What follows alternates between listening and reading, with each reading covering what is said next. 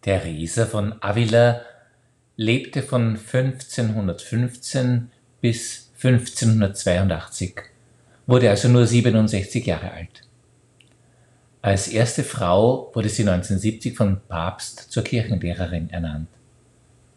Sie war nicht nur eine tüchtige Frau und Oberin, sondern sie hatte in jungen Jahren auch mit gesundheitlichen Belastungen zu kämpfen. Ihre Menschlichkeit machte sie auch als Mystikerin zu einer anziehenden Persönlichkeit. Besonders passend, auch für unsere aktuelle Situation, möchte ich ihr bekanntes Gebet sprechen. Nichts soll dich ängstigen, nichts dich erschrecken. Alles geht vorüber. Gott allein bleibt derselbe.